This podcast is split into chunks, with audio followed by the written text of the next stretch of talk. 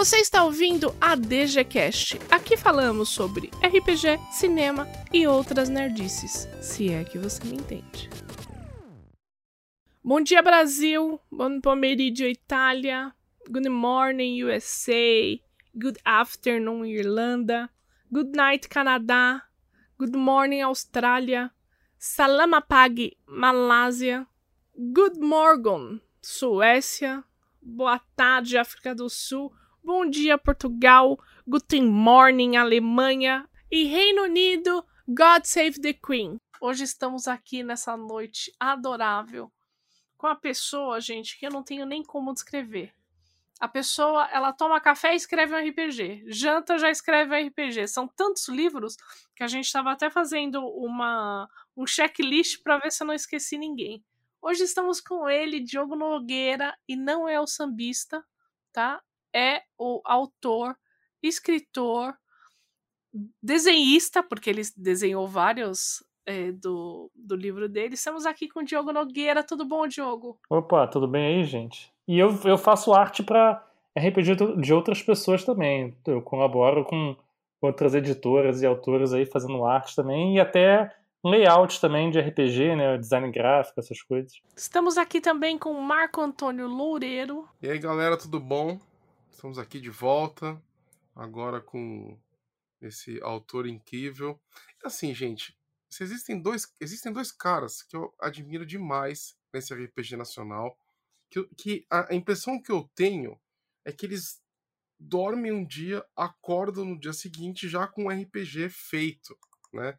Que é o, o Jorge Valpassos e o, e, o, e o Diogo Nogueira que está aqui conosco, né? O Jorge traremos em breve para cá, mas são pessoas que elas desenvolvem muito RPG mas muito RPG mesmo. Você, você vai fazendo a lista, a gente fez aquela pesquisinha básica antes, né, da entrevista, de fazer esse enfoco aqui, e você vai vendo que a lista começa a aumenta, aumenta, aumenta, e é jogo daqui, jogo dali. Olha, é, nós estamos bem de, com esses dois autores, tá?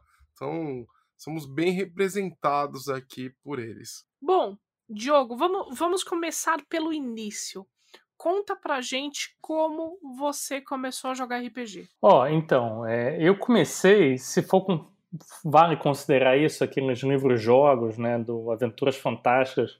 Vale, vale ah, sim. que devia, devia ser início da década de 90, assim, eu nasci em 84, né, e eu, eu estudava num, num, colégio, num colégio aqui no Rio de Janeiro, que era Colégio Marista São José, e aí resolveram, era uma educação, um negócio construtivista, resolveram deixar as crianças escolherem que livros que eles iam ler, naquele livro extra classe e tal. E aí outras crianças já deviam conhecer isso e botaram lá para votar e a gente escolheu que o livro extra classe daquele, daquele semestre, bimestre, não lembro, seria aquele Calabouço da Morte. isso num colégio católico, né? Aí beleza, eu fui lá comprar o tal do Calabouço da Morte e descobri esse negócio de você, né, uma história que você vai escolhendo o que, você faz. E aí eu me apaixonei pelos, pelos livros jogos lá, né, é, de Aventuras Fantásticas, Steve Jackson, Ian Livingstone e outros caras lá, e comecei, a, quando podia, né, pedir para meus pais comprarem, era moleque, né, tinha nem 10 anos, e comecei a jogar e depois meus pais se mudaram é, de Vila Isabel para Tijuca, aqui no Rio de Janeiro. E assim que eu cheguei no prédio, eu estava jogando esses joguinhos assim na portaria. E um dos no, das crianças mais velhas me viu jogando aquele livro-jogo e falou assim: pô, você gosta aí de aventuras fantásticas, você vai gostar de um jogo muito legal que a gente joga aqui. Pô, bora jogar de noite. É, se chama RPG, né? A gente tem um jogo aqui chamado Tagmar, é que nem isso aí que você joga, só que você pode fazer qualquer coisa, você não precisa seguir o que, que um livro diz que você pode fazer, você pode inventar o que você quer fazer. Eu, caramba, vamos ver o que, que é isso, né? E aí eu fui de noite, fui lá jogar com eles, fiz um guerreiro e tal, morri na primeira, na primeira sessão do jogo, eu morri. E a gente depois foi pegar a ficha de um personagem e enterrar no, no, no canteirinho lá do prédio, assim, né? Ele fez uma cerimônia para enterrar a filha do meu personagem. Aquilo me marcou pra caramba. Nossa. Achei aquilo fantástico e me apaixonei pelo jogo desde então. Não, não larguei esse negócio de de RPG, assim. E como, como você começou a sua aventura no OSR? Você é conhecido como um dos maiores defensores, o porta-bandeira do OSR no Brasil, claro. É, como que você se apaixonou por, por esse estilo? É, aconteceu mais ou menos assim, né? Eu joguei aqui no Brasil, jogava de praticamente tudo que saía por aqui. Eu cheguei a jogar, né? Comecei com Tagmar, depois joguei aquele D&D da Grow, eu não fazia a menor ideia do que era aquilo, tanto que eu achava que o Halfling era meio anão, meio elfo, e a gente tinha a habilidade dos dois, e era, era, era fantástico, era muito bom o Halfling, porque ele era meio anão, meio elfo. E, mas, enfim, continuei, joguei a D&D, Vampiro, aí joguei terceira edição pra caramba, né? Lembro que eu vendi todos os meus livros de segunda edição para poder comprar os da, da terceira edição. E de, aí, de repente, eu pô, fui fazer faculdade e tal, e acabei meio que largando o RPG, assim, por mais ou menos uns, uns três anos, né? Três, quatro anos fazendo faculdade, ficava focando mais no, no em arte, né, em desenho, aquarela, essas coisas. Eu fiz faculdade de, de desenho, desenho industrial na Escola de Belas Artes. Aí, depois que eu saí da faculdade, é, eu arrumei um emprego, comecei a ganhar dinheiro de verdade, né? E resolvi que eu ia voltar a jogar e fui ver o que estava rolando por aí. Era D&D quarta edição. Comecei a comprar os livros, comecei a ler e fui botar para jogar e o negócio não, não rodava como eu me lembrava, né? Não era, não era aquilo ali, né? Os, os combates demoravam três horas, né? A gente jogou um ano inteiro e não conseguimos terminar três aventuras, né? A gente jogava semanalmente.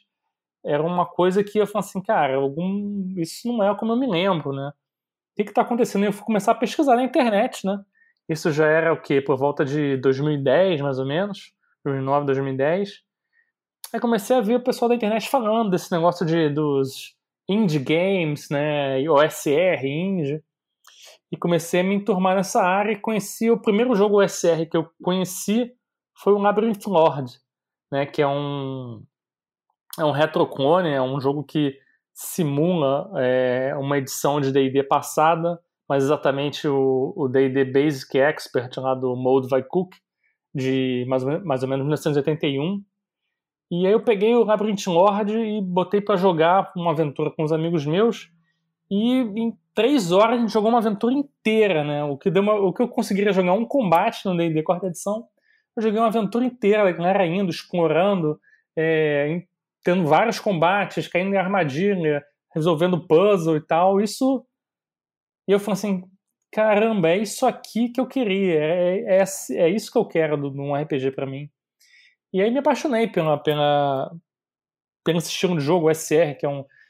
O SR moderno, ele geralmente é regras bastante simples, focado ali no que está acontecendo na mesa, esquecendo um monte de, de suplementos de regras para customizar o mais importante o que acontece no próprio jogo, né? E aí eu fui, depois eu conheci o Dungeon Crawl Classics também, me apaixonei seriamente por ele, é um dos jogos que eu mais gosto até hoje, e comecei a ver, né, esse mundo de, de, de, possibilidades, embora eu não seja só um cara que só joga o SR, né? Eu, como eu falei, eu conheci os jogos indies e outros jogos, hoje eu, eu jogo um pouco de tudo, tanto que até uhum. as minhas coisas têm um pouco de influência de, de vários lugares, ali, apesar do, assim, do, do queridinho no meu coração ser esse estilo é, no SR, que é um pouco mais desafiador, é, eu acho mais fluido, assim, né? Fazer uma pergunta aqui, já que você tocou nesse assunto de outros jogos. Galera que conhece a gente sabe que a Domi nós gostamos muito de um jogo em particular, né, que é o Mundo das Trevas. E por diversas vezes nós fomos atacados por você. né, na, não, internet. brincadeira, a gente não, não ataco vocês, vai, que isso. Eu queria saber, né, a sua qual é a sua birra? Qual que é o seu problema? Qual que é o seu né? problema com o mundo das trevas, né? Eu joguei é... bastante o Mundo das Trevas, cara. Eu joguei bastante, só que eu joguei quando eu era adolescente, né, cara? E a gente não tinha maturidade pra assim... entendeu? É, eu, eu, eu, até tentava criar umas coisas complexas, mistério, tramas e tal. Mas jogadores iam lá e botava arma, é, destreza 5, arma de fogo 5, recursos 5 e queriam explodir tudo, entendeu? Talvez a escolha de grupo tenha sido errada, né? Era o grupo que eu tinha, né? Na época que eu jogava não tinha essa internet, encontro, não sei o quê. Eram Sim. os caras do meu colégio que eu jogava, a gente jogava no recreio, eu depois se encontrava depois para jogar, né? E era. Ou mesmo depois de um tempo lá, eu comecei a andar com a galera que chamavam de. Como é que é? Bunda suja, que eram os punk daqui da Tijuca, que ficava sentado no chão da rua lá, né? Era bunda suja que ficava com, com sentado no chão, né? E os caras também jogavam, mas jogavam assim, era, era o X-Men das trevas. E mesmo depois de um tempo. X-Men das Trevas. Essa é. eu nunca escutei. Você nunca ouviu isso, cara? Eu, eu, eu, eu, uso o termo Vampire Devolution, né? Agora, o, o, o X-Men das Trevas. Nossa, aqui no Rio é, é, todo mundo sabe, é sinônimo, né? É, World of Darkness é X-Men das Trevas. E, e, e, mesmo depois, assim, depois que eu já tive o blog, eu fui convidado por um, por uma galera que tinha um, uma crônica famosa na internet. Não, vem jogar com a gente, você vai conhecer e tal. Eu fui jogar e era aquele negócio, era um negócio meio. Ah, o ancião quer falar com você. O ancião mata não sei quem. ah, sabe? Eram umas paradas Puta assim. Merda, né? Cara, aí... as minhas aventuras, a minha, a minha campanha, ela não é assim. Então fica aí o convite pra você pra eu tirar esse. Vem esse, jogar um live aqui em São Paulo esse com a gente. estigma. Live eu não né? consigo jogar, gente. Mas eu não consigo. Bom, agora vamos. Eu vou morrer de rir, eu não vou conseguir. Eu vou ficar rindo o tempo todo.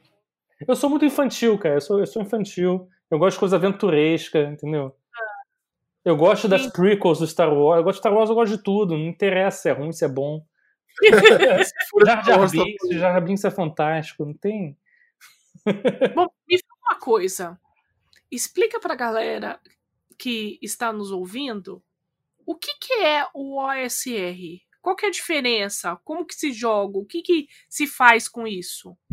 Tá, é, OSR é um anacronismo, né? Uma, como se fosse uma sigla que não tem, não tem uma tradução né? uma, um oficial do que, que seria. Alguns falam que é o Old School Renaissance, que é esse resgate é, da velha escola do RPG, que na verdade seria mais ou menos a escola original ali dos jogos de RPG da década de 70 e 80, né? É, não tem a ver necessariamente só com idade, assim, ah, pô, já passou 20 anos que o Vampiro a Máscara original lá foi lançado, então ele é um RPG old school.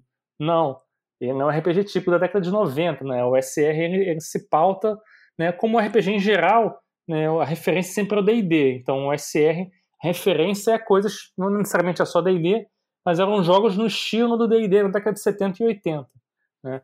Isso vai pegar um pouco do até um pouco de Coffee Cthulhu, né? O BRP, é, Traveler, é, Warlock, né? um pouco do Rune Question e Tunes and Trolls, essas coisas assim, né?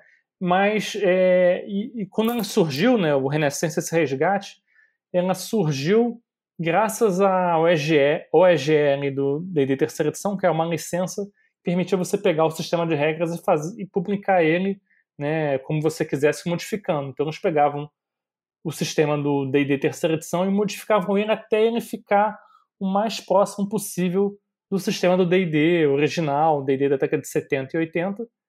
E a pegada era fazer esse resgate, né, tornar essas edições é, disponíveis novamente, com outros nomes, que você não pode usar o nome do D&D e tal, né, e, e permitir você reutilizar todo esse material que tinha sido criado estava por aí e permitiu que você criasse material novo para esses jogos que ficaram né, disponíveis por quase 30 anos, desde que eles foram criados. Né? É, você vê o D&D original até o D&D ali, primeira edição, a D&D primeira edição, a D&D segunda edição, eles eram quase que compatíveis entre si, então era muito material né, que você podia utilizar. E o que, que, é basicamente isso? O SR hoje em dia, né, ela não se pauta simplesmente em, em, em, refazer esses jogos antigos, mas em pegar, entender o espírito deles, né? É uma coisa que eu que eu até li no, no livro chamado é, como Artista, né? Que é o segredo de você copiar é, uma coisa que você admira muito, não é você simplesmente fazer uma cópia, mas é você entender o espírito e o pensamento por trás daquilo ali para você fazer uma coisa sua própria, né? E a OSR evoluiu dessa forma também. Ela não é só agora uma coisa que copia o que foi feito antes, mas ela entende o espírito, o tema, o propósito, a filosofia desses jogos para fazer coisas novas. E a filosofia é basicamente o seguinte: é... são jogos de história emergentes, né? Ao contrário do que aconteceu muito desde a década de 90 para cá, que é essa noção de que o mestre é para contar uma história e eles publicam aquelas aventuras, né? Que tem um início, meio e fim, no Adventure Path, né? Essa coisa do heroísmo, de é, ter sempre uma coisa que vai uma grande batalha no final. O SR se pauta por aventuras que são mais é uma aventura, é um módulo, né? É um local lá, tá acontecendo alguma coisa, não tem um início, meio fim, né? Ele prepara situações e, e bota os jogadores lá para ver o que vai acontecer, né? Outra coisa que ele se pauta são jogos que, que os jogadores não têm tanta customização e, e maximização de personagem, né? É, importa mais o que acontece dentro do jogo do que os cálculos e poderes que os personagens têm na sua ficha, né? Então as respostas para os desafios não estão necessariamente nos poderes que você tem ali para usar, mas em como você se relaciona diegeticamente com o jogo, né? É, é, o, que, o que acontece dentro do mundo ficcional é mais importante do que os seus poderes e habilidades na ficha. É... E são jogos que geralmente têm abordagem mais pulp e aventuresca do que heróicos e salvar todo mundo. Os personagens geralmente são mais é, pautados em interesses pessoais ali. E. Um mundo mais aberto, assim.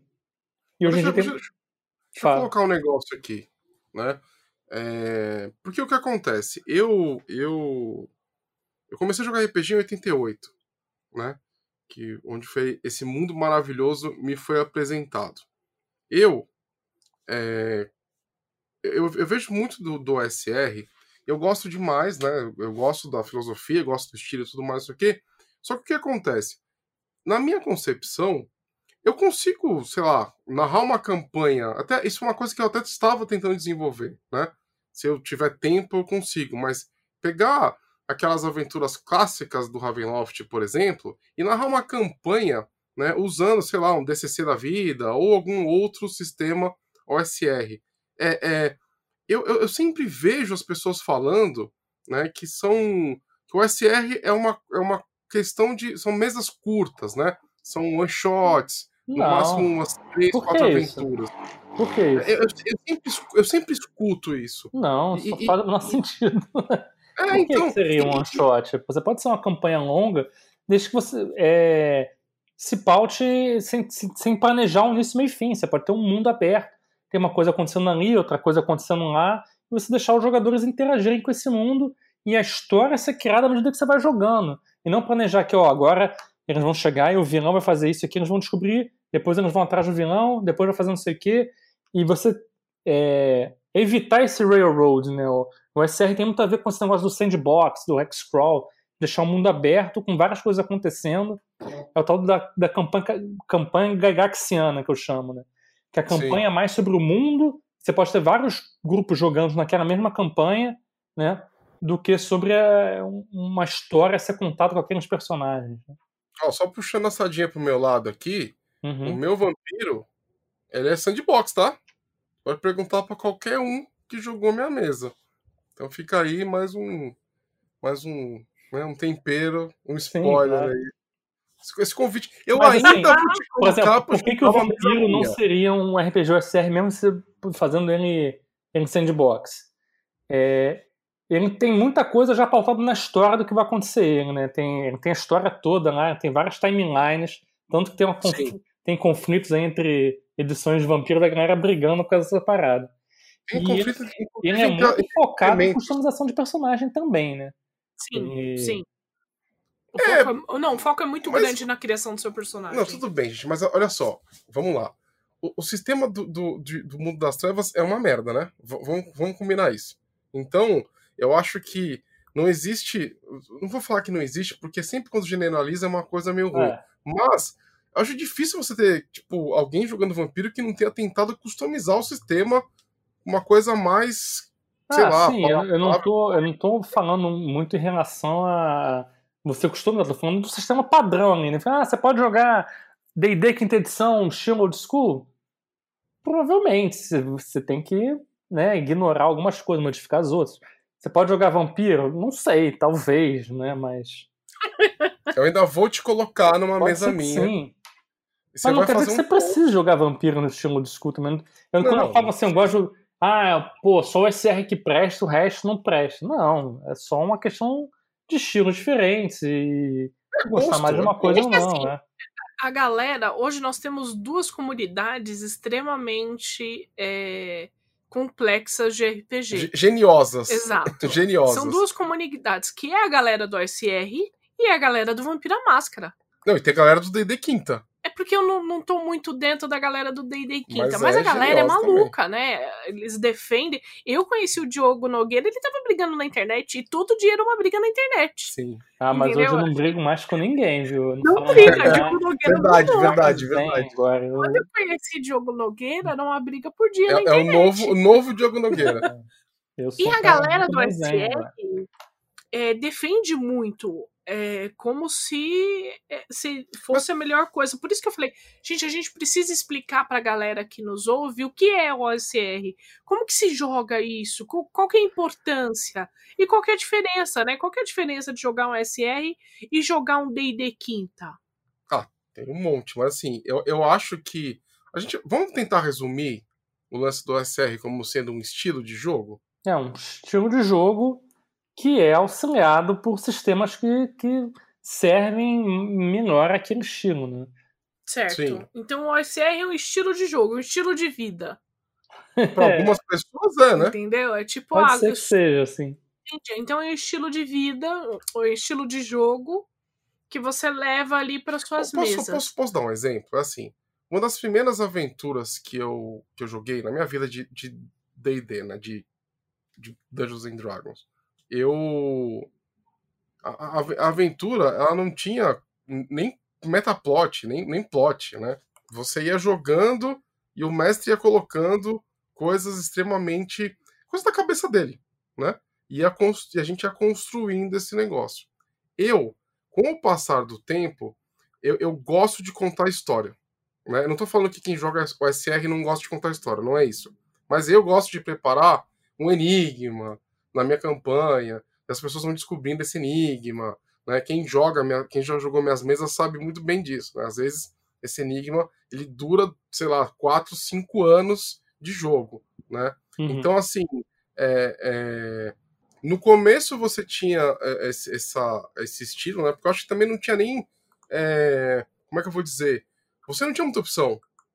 É, quando eu peguei os primeiros materiais de RPG, você não tem muita opção as aventuras elas eram bem simples e simples até demais, né? Depois que, que começou a, a chegar nas nossas mãos aquelas coisas de AD&D, que você começou a ver uma complexidade a mais nos potes das aventuras prontas. Mas sim, sim. É, é, é, e aí é, é, eu vejo muito isso com o meu, com meu jogo, né? Eu tinha aquele estilo bem bem é, sandbox para fazer a coisa na hora, então jogar RPG era um negócio assim, você ia criando tudo naquele momento e tava divertido assim. Aí o jogo, ele foi te apresentando uma profundidade é, antecipada. É isso que eu quero dizer. Acho que esse que é o termo. Né? O, o AD&D, ele te traz uma, uma complexidade de história. Então você já jogava a história pronta. Ah, aquela caixa, aquela caixa é a caixa do Metaplot do de Ravenloft. Aquela caixa é o Metaplot de Dark Sun. Dark Sun, as caixas de Dark Sun, elas eram é, era bem começo, meio fim, né? Uma, uma, a, a, a aventura, ela, tipo, fechava o mundo, né? Então, assim, e, e aí eu fui mudando meu estilo, adicionando coisas, né? E aí depois, né, com, com, nos anos 2000 e tanto, que eu fui voltar a ter essa, esse contato com esse estilo. Posso falar que é um estilo mais livre, talvez? Criativamente mais livre, Diogo? O SR? Eu acredito que sim, ele trabalha muito com, com ferramentas que te dão é, subsídio para você criar suas coisas, para você ver o que, que vai acontecer, né? Aquele negócio do que o Dungeon World fala lá, né? Você está jogando para ver o que, que vai acontecer, né? É, não está é, positivado isso desde o princípio, mas era assim que funcionava, né? É, é, um, é, um, é um estilo que, que talvez exija um pouco mais do mestre, porque o mestre tem, tem que saber essa coisa do improvisar, saber que assim, ó, essa facção quer isso, essa facção quer aquilo, essa outra facção aqui só quer impedir que essa aqui pegue, né? E quando os jogadores interagem, sabendo o que, que essas facções querem, como elas atuam, ele tem que improvisar como, o que, que elas vão fazer. Porque não tem um roteirinho certinho ali, né? Como se fosse um filme, né? É uma, é uma coisa mais, mais solta, né? Que ao mesmo tempo vai exigir um pouco mais ali do mestre, até dos jogadores, para tentar lidar com tudo aquilo ali, porque aquilo não foi feito para eles ganharem, né? Como num, num, geralmente num RPG hoje em dia, D&D, óbvio que você não precisa seguir isso, mas fala assim, ó, os encontros que você vai fazer tem que estar tantos níveis de dificuldade no máximo além do que os jogadores podem enfrentar. No SR, ele é explicitamente fala assim, ó, você não precisa ter equilíbrio. Você pode botar um encontro que os, os caras não têm como, como, como bater, né?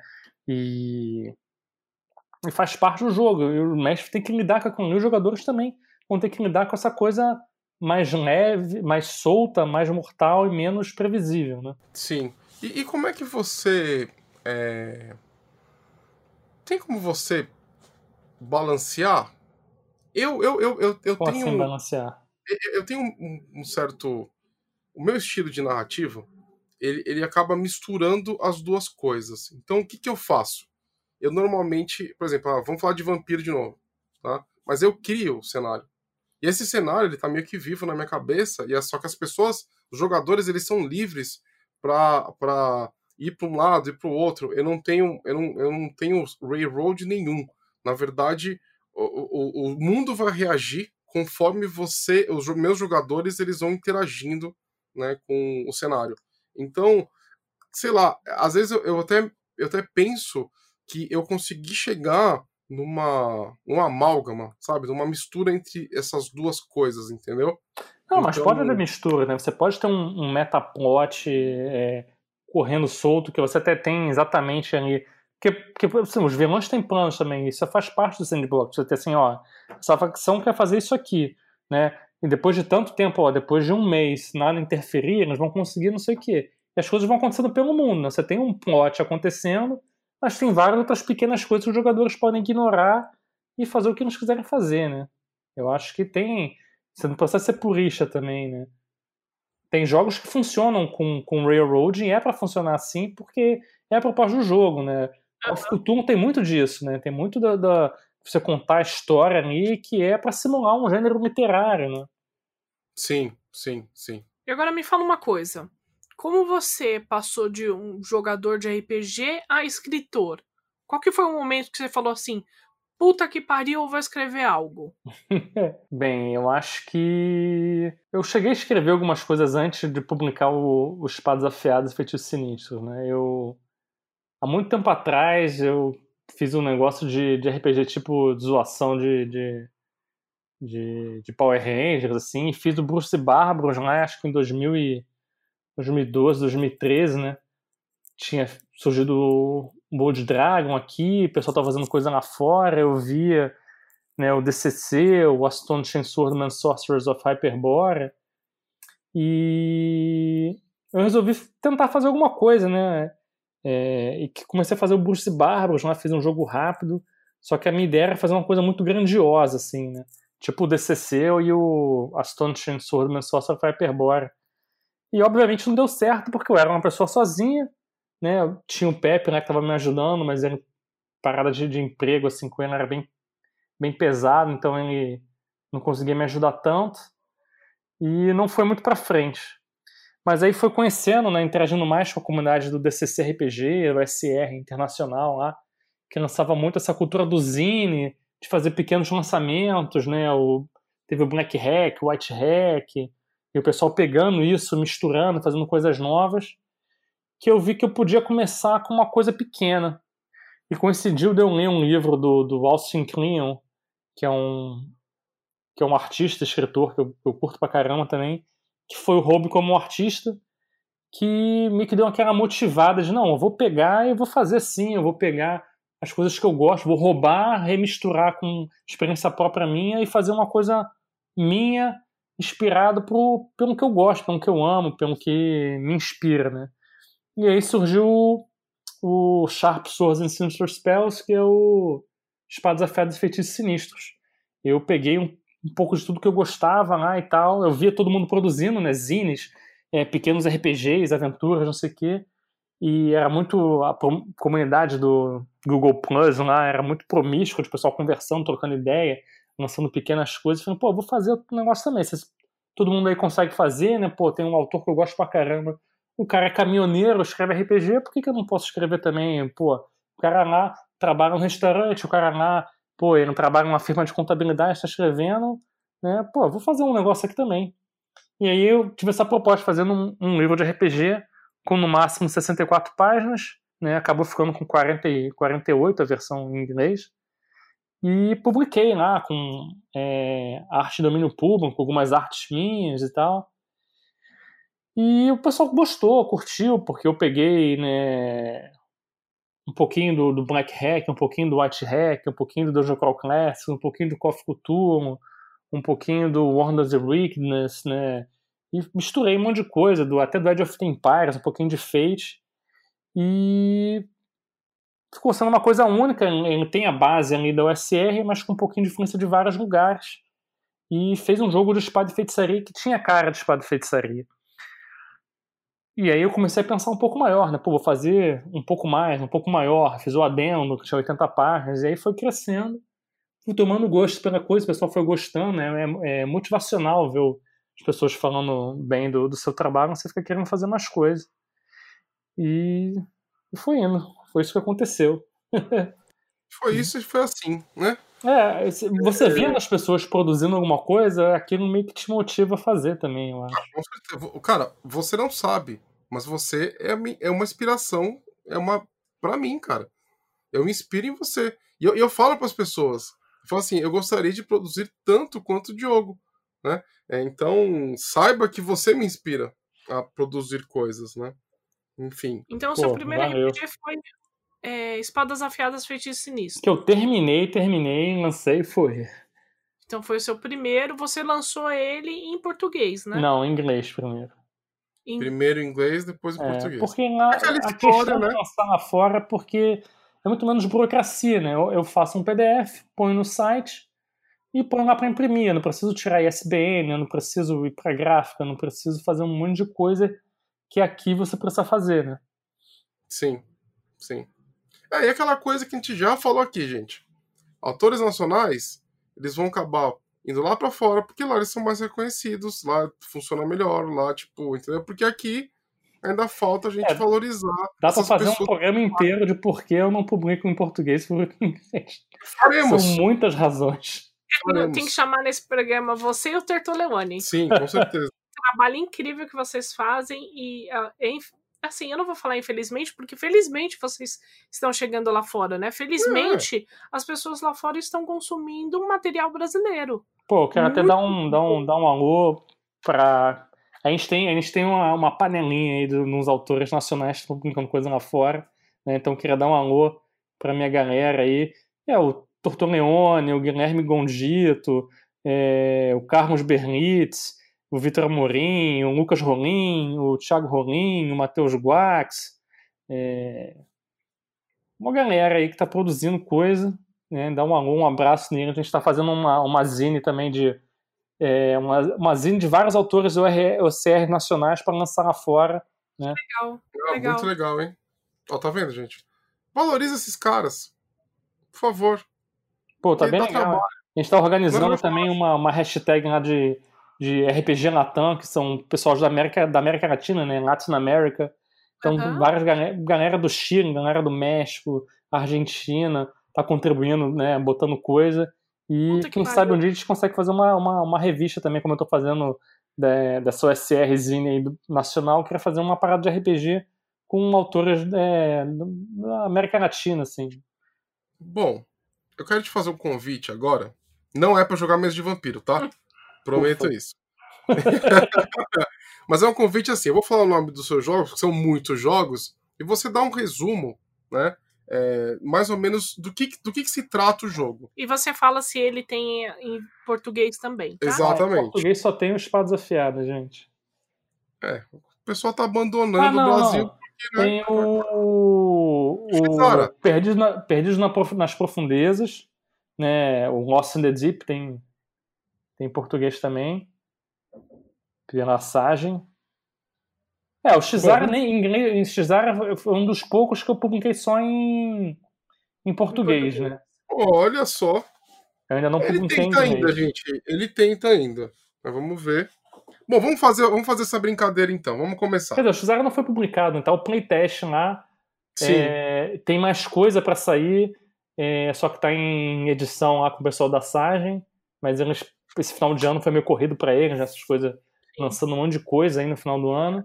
Sim. Mas, 2020, pô, ele, tá, né? ele tá todo escrito já, tem aventura, tem parte de cenário, já tem um monte de ah. ilustração para ele, já tem capa. Só tô esperando é, essa revisão espada... pra botar um negócio e, e rodar aí. É a espada selvagem de Shizara, né? É o Machado Sangrento. Ah, o Machado Sangrento. É inspirado em é, Espada Selvagem de Conan. Eu misturei é. o Conan com o negócio. Mas é, mas pô, o título não foi inspirado, né? Eu sou fã é. de Conan, então é o Machado Sangrento de Shizara. Espera só um minuto. De... Então esse vai sair pela Saga Editora. Sim. Ah, assim eu espero, né? Não sei. Eu toda hora pergunto, e aí, e aí? Como é que tá a edição? Ih, não saiu ainda a edição, vamos lá. Pô. É, do, daqui, a pouco, eu, daqui a pouco eu traduzo essa parada lanço em inglês e vai sair antes do que aqui. Mesmo tendo escrito. Esse foi, ó, foi um dos únicos que eu escrevi em português. Nem, ele não tem inglês. Geralmente eu escrevo em inglês primeiro, Exato. depois eu traduzo. Mas esse eu escrevi em português primeiro. Daqui a pouco eu vou traduzir esse negócio, vou lançar lá e não vai ter saído aqui. Bom, vamos fazer aqui a brincadeira então? Beleza. Dark Streets Darker, Darker Secrets. Então, Do que que se trata? Ele é um RPG de fantasia urbana e horror no tempo atual, né, moderno. É como se fosse um, um mundo das trevas um pouco mais pulp. E você joga com humanos ali, né, e tal. Pera, caçadores pera, pera, de monstros. Deixa, deixa, eu ver se eu entendi. Você lançou um Mundo das Trevas, é isso? Versão... Mais ou menos, é. deixa, deixa, eu fazer uma anotação aqui. Né? Anotação. É mundo das trevas, mas é bom, cara. Ai, que... Diogo, Diogo, vamos lá. Pô, Próximo. até me estreiei. Teve um evento de, de Mundo das Trevas Day e eu me estreiei. Cara, eu, eu comprei esse livro seu uhum. do Ramon Mineiro. É eu mesmo? tenho ele aqui. É, tem aqui. Legal. Cara, eu, eu, eu, acho que eu te acompanho. Você não sabe o quanto eu te acompanho, cara. Mas você é realmente uma inspiração para mim. Pô, valeu, obrigado mesmo. Significa Vamos lá, muito isso. Então, ele, ele, é um RPG de fantasia urbana com horror, né, inspirado no mundo das trevas, inspirado em Supernatural. Tem muito de arquivo X nele, né, legal, Vampiro, legal. Sabrina. Vai sair um suplemento agora ele que é chamado War of the Magi, que é, são facções de magos em guerra, assim, né?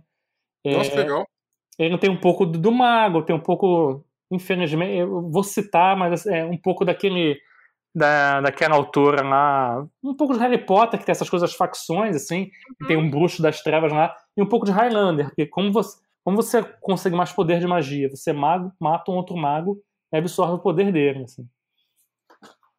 Nossa, muito E você só encontra esse título em inglês, é isso? Que pena. É, infelizmente só em inglês. Bom, vamos torcer Cara, dá um trabalho do caramba traduzir e. e... É e você escreve direto em inglês? Eu escrevo direto em inglês.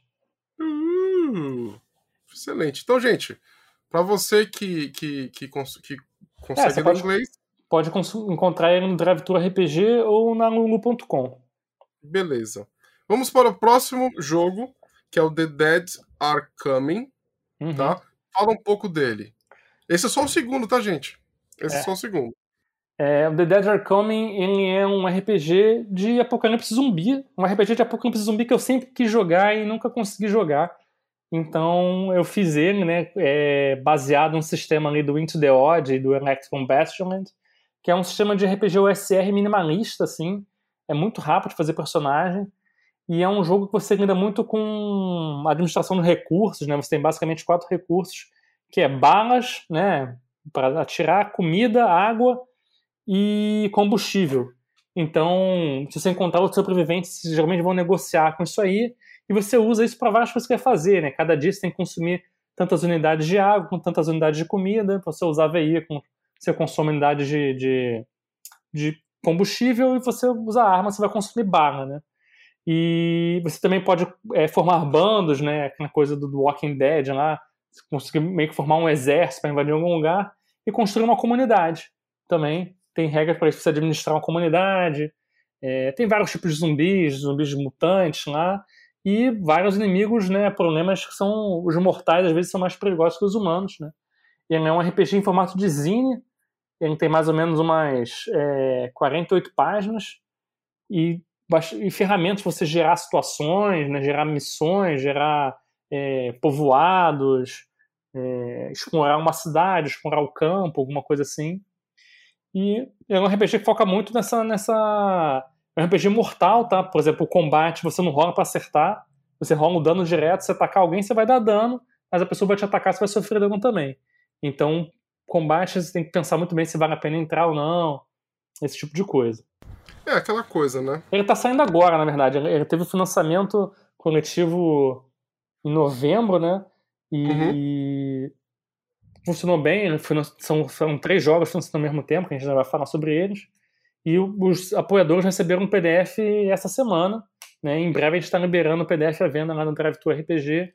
E vai ter exemplares impressos para vender também no, no site da editora, na Garnet Night Games, e no Drive to RPG também. Mas lá na, na Garnet Night Games é legal que a gente fez uma tiragem impressa mesmo esse, foi, esse, esse, na verdade, vai ser o primeiro jogo saindo numa tiragem impressa legal, é, a qualidade de impressão menor do que a de um print on demand, né? Imprime dentro da capa, umas coisas bem legaisinhas, assim, que vale a pena pegar essa versão impressa pela própria editora, se você quiser uma versão impressa. Próximo jogo é o Running Out of Time. Então, Running Out of Time é um jogo que usa esse, é a mesma base do sistema que o The Dead Are Coming, né, que é um sistema minimalista, o SR, né, old school, e ele é um RPG cyberpunk, né, em que tempo é, din tempo é, din é dinheiro, literalmente, e você precisa do seu, te o seu tempo de vida, né? Então, você quer tomar um café, vai te custar uns 5 a 10 minutos, né? Você vai pô, é, consertar o seu braço cibernético lá, isso vai te custar meses, talvez anos de vida. E os jogadores começam o jogo com apenas um desses dias de vida restantes. E eles estão ali para conseguir mais tempo de vida, né, fazendo trabalhos, jobs, né? Mas eles são também caras fora do sistema, eles se revoltaram contra, contra esse tipo de coisa, né? E eles estão tentando pegar o tempo de quem tem muito, né? É, é um RPG um pouco anticapitalista, né? essa coisa do pessoal que acumula muito capital, acumula muito tempo, são pessoas imortais e corporações, você joga para conseguir esse tempo de volta, resgatar esse tempo para você, por seus amigos e, e para a comunidade em si, né? Aí, é, tanto que o sistema, o sistema de evolução do jogo, de experiência, é baseado no quanto tempo você consegue dividir com os outros. Então, quanto mais tempo você consegue dividir com outras pessoas, mais chances você tem ali de melhorar o seu personagem. Nossa, animal. Bom, o próximo é Screams Among, Among the Stars. Esse é um outro RPG que saiu junto com The Dead Are Coming e do Running Out of Time, que usa esse sistema minimalista e old school, que é um RPG de horror espacial, né? É, inspirado por Alien, né? Event Horizon, né? É uma literatura né, também de horror, assim, vários filmes. E é um jogo que vocês, seus personagens são spacers, né? São pessoas que vivem no espaço, trabalham no espaço, ou em colônias, eles podem ser mineradores, cientistas, space truckers ali, soldados de alguma colonização, de alguma corporação que está colonizando ali a fronteira. E vocês vão viver situações esquisitas, né? É um jogo que eu tento focar não só em, em alienígenas comedores de, de, de, carne que saem do seu peito, mas em, em, alienígenas um pouco mais estranhos também, que ficam só observando do, é, do fundo, ou que assumem a forma humana para se infiltrar, estudar a sua espécie, ou até em eventos que distorcem o espaço-tempo, assim. O jogo é cheio de ferramentas para você gerar as coisas bizarras que acontecem, de tipo, é, o tempo ficar se repetindo, como é que você escapa daquilo ali, ou você vai para algum lugar e a cada dia que passa você chega ali de novo, então suas cópias estão se multiplicando. O que está acontecendo, né? Esse tipo de coisa. Então é um jogo é, mortal, né? Com esse sistema de dano automático e tal, com regras muito simples, mas com várias ferramentas para gerar essa estranheza e situações bizarras e, e estimular a criatividade de como você vai resolver isso ali dentro do jogo. Né? Ele também em formato zine ali, tem mais ou menos. Esse já tem umas 64 páginas, que tem mais, mais uhum. tabelas uhum. e ferramentas para você gerar essas coisas bizarras, alienígenas, ruínas, colônias, esse tipo de coisa. Bom, nós temos aqui também um dos que é, eu acho que é o meu preferido, né? Que é o Solar Blades and Cosmic Spells. Isso é uma bitola, né? De, de, de, livro, né? É, esse foi aquele jogo que eu falei assim, pô, vamos ver se eu consigo fazer um jogão, né? Um, pô, um livrão. Ele tem mais ou menos umas 160 mil palavras, né? E é um livro que ficou com 450 páginas, mais ou menos. Mas ele é um sistema simples, é, mesmo, é praticamente o mesmo sistema dos Espadas Afiadas, que tem 48 páginas, né? É, mas ele expande, ele traz um, um jogo que é Espada e Feitiçaria no Espaço e traz todo um conjunto de ferramentas para você criar um cenário é, pós-apocalíptico espacial com bárbaros espaciais, robôs, é, feiticeiros, mutantes, piratas, esse tipo de coisa, né? Ele é muito inspirado em desenhos da década de 80, né? Tandaro Bárbaro, naquela revista em quadrinhos heavy metal, né? O Metal Roland, Star Wars mesmo, né?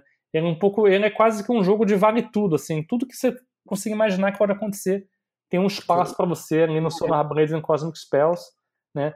E eu, apesar de não ser grande, como eu falei, o sistema de regras é muito simples, mas ele traz muita ferramenta ali para você criar todo um universo. Você pode rolar uns dados, gerar setores espaciais, ver o que tem em cada parte desse setor, planetas, estações espaciais, encontros, né, criaturas bizarras, tem vários mistérios pelo mundo, até como gerou o universo, você pode rolar em várias tabelas para ter versões do que aconteceu com ali e qual é a verdade você vai descobrir jogando o jogo mesmo.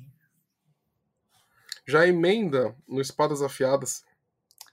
E teve Espadas Afiadas, foi o meu primeiro jogo que eu terminei e publiquei mesmo, que é um jogo é, de RPG old school, um sistema muito leve, simples, flexível, tem gente que já fez várias coisas com eles. É, de espada e feitiçaria ali, inspirado por Conan Bárbaro, né? Farfadner Greymouse lá do Fritz Leiber, Michael Moorcock, que é aquele tipo de fantasia menos heróica, uma fantasia um pouco mais suja. É, não tem elfo, anão, orc em cada tudo que é nada, né? Os jogadores são humanos e a magia, os monstros, o fantástico é realmente é uma coisa mais rara, mais difícil de encontrar e quando encontra, geralmente é, é tá ali para distorcer a realidade, espalhar o caos e coisas assim, né? Um elfo no, no, no cenário do jogo, ele não é um, um, ser da floresta, pacífico, sábio, que tá ali para defender a terra do mal e tal. O elfo no meu jogo é um, é um alienígena que se, se finge, se, se usa dessa mitologia para enganar os mortais e, e, se tornar imortal justamente porque ele se alimenta da juventude dos mortais que, que vem ali se consultar com eles. Boa. Bom, Lost and Fantasy World. Lost in the Fantasy World é. é Lost é. in the Fantasy World. Então, ele teve uma versão panfleto aqui no Brasil, que é o Perdidos no Mundo da Fantasia. Lá fora teve essa versão panfleto também, mas eu lancei uma versão expandida, deluxe, colorida, né, bastante uma situação muito bonita ali do Titi Longdon, que eu não sei bem como é que é o nome, se pronuncia o nome dele, mas é um jogo é, quase narrativista, ele não é um jogo SR, né? É um jogo. Você fez uma ligação com seu filho, não teve esse jogo? Sim, eu fiz, eu criei ele jogando com meu filho de 5 anos, né? Ele é um jogo super amigável para jogar com criança. Né? Tem vários amigos meus professores que usam ele em escolas, com crianças de várias idades, né? Ele é um jogo que, se você pensar assim, é quase que um fate minimalista ao extremo, assim. Uhum. E basicamente o personagem você cria dizendo cinco características dele e tá nesse personagem, entendeu? E ele é um jogo inspirado principalmente pelo desenho do Caverna do Dragão, né? Aquele desenho do D&D da década de 80. Você basicamente joga com pessoas, né? Crianças e adolescentes, geralmente, que foram parar num mundo fantástico e estão tentando voltar para casa com auxílio de um mentor misterioso, né? Que o mestre interpreta esse mentor, então o mestre tem um papel dentro do mundo de jogo, né? E artefatos mágicos que foram dados a eles por esse mentor. E à medida que eles vão tentando retornar para o mundo deles, eles descobrem que eles são os heróis que aquele mundo de fantasia estava precisando. Né? Então ele tem um pouco de, do, do Caverna do Dragão, tem um pouco de Narnia, tem um pouco do, do História Sem Fim, né? Várias dessas influências ali na minha. Boa, né? Oi? Só coisa boa, né? É, é, são coisas que me influenciaram muito na minha infância, que eu curtia muito. Eu resolvi fazer um jogo em homenagem a eles aí. E ele tem essa versão panfleto, que é bem simplesinha, a versão expandida ali, com mais ferramentas, um, algumas regras um pouco diferentes para você é, pra mostrar as mudanças de, de campanha mais longas ali nesse mundo da fantasia. Descent into the Abyss. Ah, Descent into the Abyss é um jogo que eu tô fazendo ainda. É, Oh!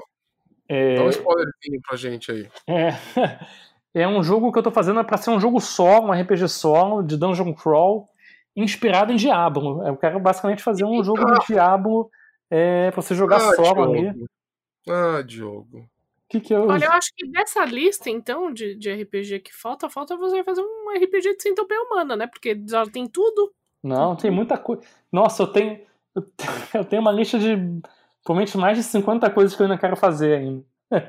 Um, um jogo de RPG solo, Do diabo. de- inspirado em Diablo, cara, É. me dá uma, posso uma conta, por favor, que eu vou, eu vou já depositar um- um- uma grana, já vai ficar guardado. Você só, Pra vai, garantir o meu. só né? vai me mandando as coisas, né? Eu tô escrevendo, mas assim, é um jogo mais desafiador, assim. Eu acho que escrever um jogo solo, eu acho até um pouco mais difícil escrever um jogo, um RPG tradicional. Porque tradicional você tem um cara que vai te ajudar ali, que é o mestre, né? O solo ainda tem que fazer o papel meio que do mestre quase que sozinho, né? Então é um jogo que tá- talvez demore um pouco mais pra eu desenvolver, mas eu tô fazendo ele, né? Ele vai ter vários níveis ali, vai ter o nível da catedral, o nível das cavernas, né? Esse, Que legal. Vai ter quests e tal, né? E o, e o Lost in the Deep? Lost in the Deep ele é um RPG solo, mas é um RPG de journaling, né? Que é você joga mais ou menos rolando, vendo o que vai acontecer e escreve, fazendo um diário ali, né? Ele é basicamente é, um RPG de, inspirado pelaquela expedição de Moria, né? Os anões vão lá retomar o, o lar deles e acabam acordando uma entidade maligna, anciã, né? Que eles não têm como enfe- enfrentar que acaba causando a ruína deles. Você joga com o último sobrevivente dessa expedição de anões, que foi retomar o lar ancestral e está tentando escapar é, dessa entidade, das criaturas que ela, que ela invoca, e acaba esbarrando com lembranças antigas, com os corpos de seus companheiros. Então você vai lembrando o que aconteceu com eles, né? Em, arma- em- em armadilhas antigas e tenta escapar ali do seu lar ancestral que você está perdido lá dentro com esse, com esse ser maligno que vocês despertaram. Nossa, animal, cara. Cara, eu acho que por último, vamos falar um pouquinho sobre o Machado Sangrento de Shizara. Claro. Que eu, eu acho que é o último que eu coloquei aqui na lista, que a gente colocou. Eu tô fazendo um agora que, que, Que é o surpresa, né? que é o Cosmosaurs, que é um RPG de dinossauros no espaço, cara. Puta Ah, merda, duas coisas que eu detesto: dinossauro e Ah, espaço. Diogo. Ai, Diogo, por que Vou- você vou- faz isso? E a arte é fantástica, cara. Eu peguei um artista lá da Polônia. Ah. O cara é sensacional. Eu vou mandar a arte pra vocês, pra Manda. vocês verem em segredo aí. Tá. E é um RPG simples também, é Super Rooms Light, ele tem um pouco de daquele Lasers and Feelings, com um pouquinho de Forged in the Dark, né? É quase que um Forged in the Dark minimalista ali. E é um RPG de vocês são, você joga com dinossauros que são guardiões da galáxia ali contra o mal e tal, exploradores. Dino Saucers. Dino Saucers. Exatamente. Eu, pô, Daniel Souza era um dos meus desenhos favoritos, cara. Pô, basicamente assim, eu, eu, faço jogos de coisas que eu gostava da minha infância. Basicamente ah, isso. Cara, animal. o, o, o, só fala um pouquinho sobre o Machado Sangrante de Xizara, só pra fechar minha lista. Beleza. O Machado Sangrante de Xizara, é, ele é um RPG inspirado na escola britânica de RPGs é, old school, né? O, o, o Nujonir, o Aventuras Fantásticas, né? É, o Dragon Warriors, um pouco de Warhammer, né? Ele é um RPG que só usa D6, né?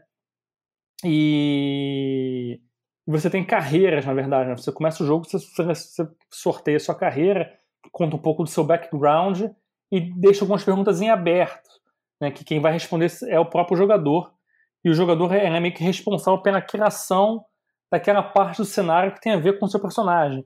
Então, se diz que você é um bárbaro da, das Montanhas de Fogo, tudo que tem a ver ali com, com o background, com a história das Montanhas de Fogo daquelas tribos, é, a, a responsabilidade narrativa daquilo ali é do jogador que tiver com aquela carreira.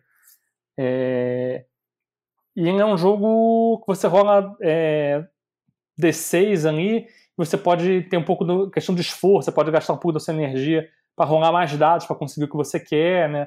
Você rola uma rolagem só, você vai definir se acertou ou não, e quanto dano você dá. Ele foi, foi simplificando algumas coisas ali. E, então ele é um jogo que tem essa, essa, essa coisa do old school britânico ali, mas com essa pegada narrativa de compartilhar a responsabilidade de criar o um mundo, né? E mais uma vez tem um monte de tabela que eu gosto de fazer, né?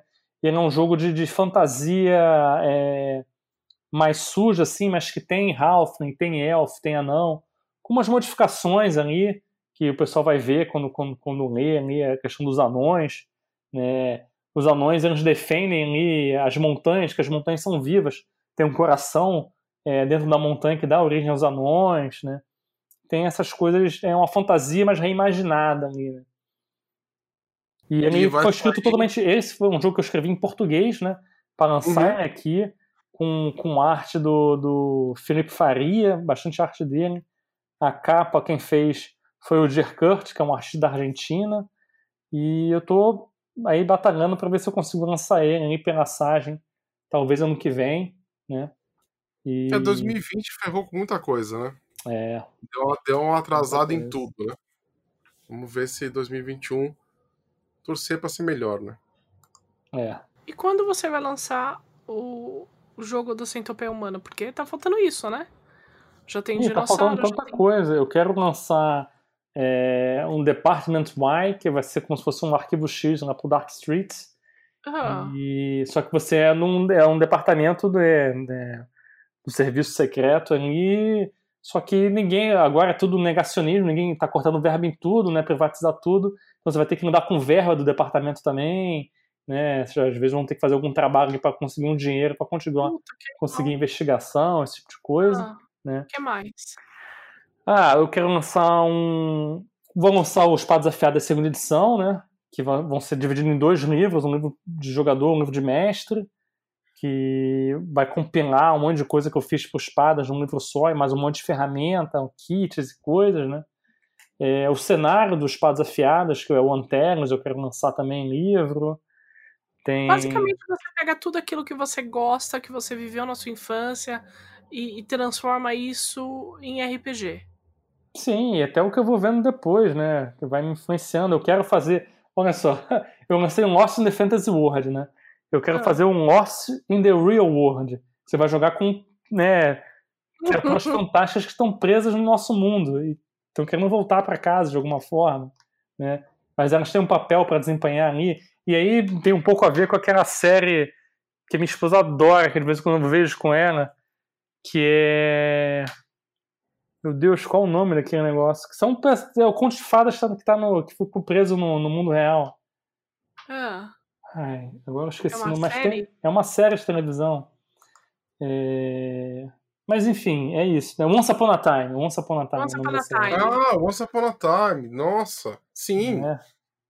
Então, eu quero fazer isso. Nossa, tem tanta coisa. Eu quero fazer, eu quero fazer um Neo Jurassic Adventures, que é a minha reinterpretação ali do, do Cadillacs and Dinosaurs.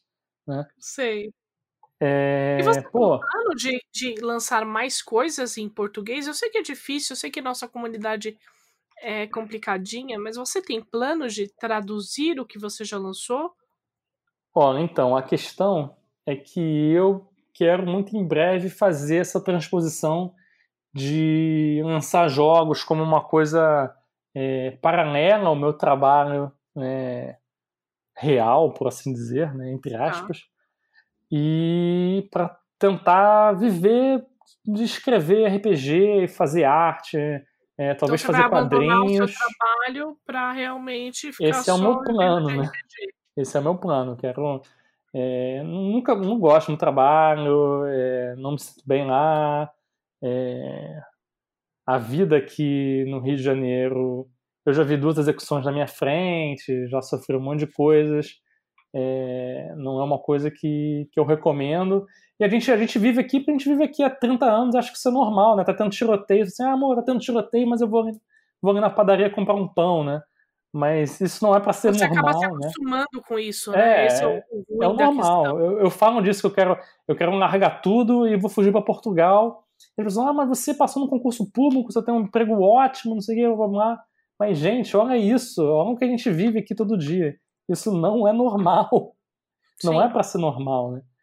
E, e aí, bem ou mal, né, para ganhar algum dinheiro que dê para sobreviver, aqui no Brasil é muito difícil, uhum, eu uhum. acho, né?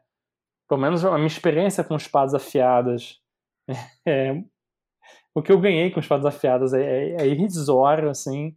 Uhum. É, acho que o que eu ganhei aqui no lançado o quê? É quase três anos. O que eu ganhei em três anos, acho que em dois meses eu, eu, eu já ganhei mais lá fora, entendeu? Nossa. É... O Bertoleone ganhou 3 reais, cara, em dois anos que ele tava vendendo o negócio dele. 3 reais. Hum, não, é que não é possível, porque eu, eu assino o negócio dele todo mês do 10 reais pra ele. Então, mais não, não, não, não, não, não. É, ele, ele, ele lançou um. Ah, tá. Não é o financiamento é, recorrente dele. Sim, sim, sim, sim. Falando, é. Ele lançou um bagulho que ele colocou lá, Pay What You Want. Ah, sim, não. Aqui. Pay What You Want, eu tenho coisa Pay What You Want aqui. Não, não, não Você existe. não ganha nem uma bala. Não, nem uma bala. Nem, é... não dá nem pra comprar um picolé. É, não dá. E aí é complicado, né? Porque é um trabalho, mesmo traduzir, é um trabalho que demanda tempo, aí rediagramar, porque vai correr linha, não sei o quê. E aí eu vou fazer tudo isso para eu pra... ganhar ali 50 reais por mês, se eu vou tentar viver disso, e eu podia estar escrevendo uma coisa nova que, né, até criativamente é mais satisfatório eu criar uma coisa nova do que eu traduzir uma coisa, né? Uhum. E é complicado. Assim, se alguma editora quiser lançar um jogo meu, quiser traduzir, pô, sou super afim, né? Vamos dar um jeito, vamos fazer isso acontecer.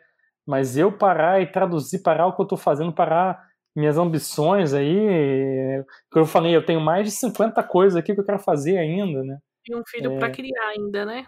Eu tenho, ó, eu tenho é, filho, filho para criar. Tenho dois jogos já escritos, além do que te falaram aí. Eu tenho The, The Descendants, que é meio que um, uma mistura de Percy Jackson com American Gods, é, ah. que eu quero lançar. Tenho.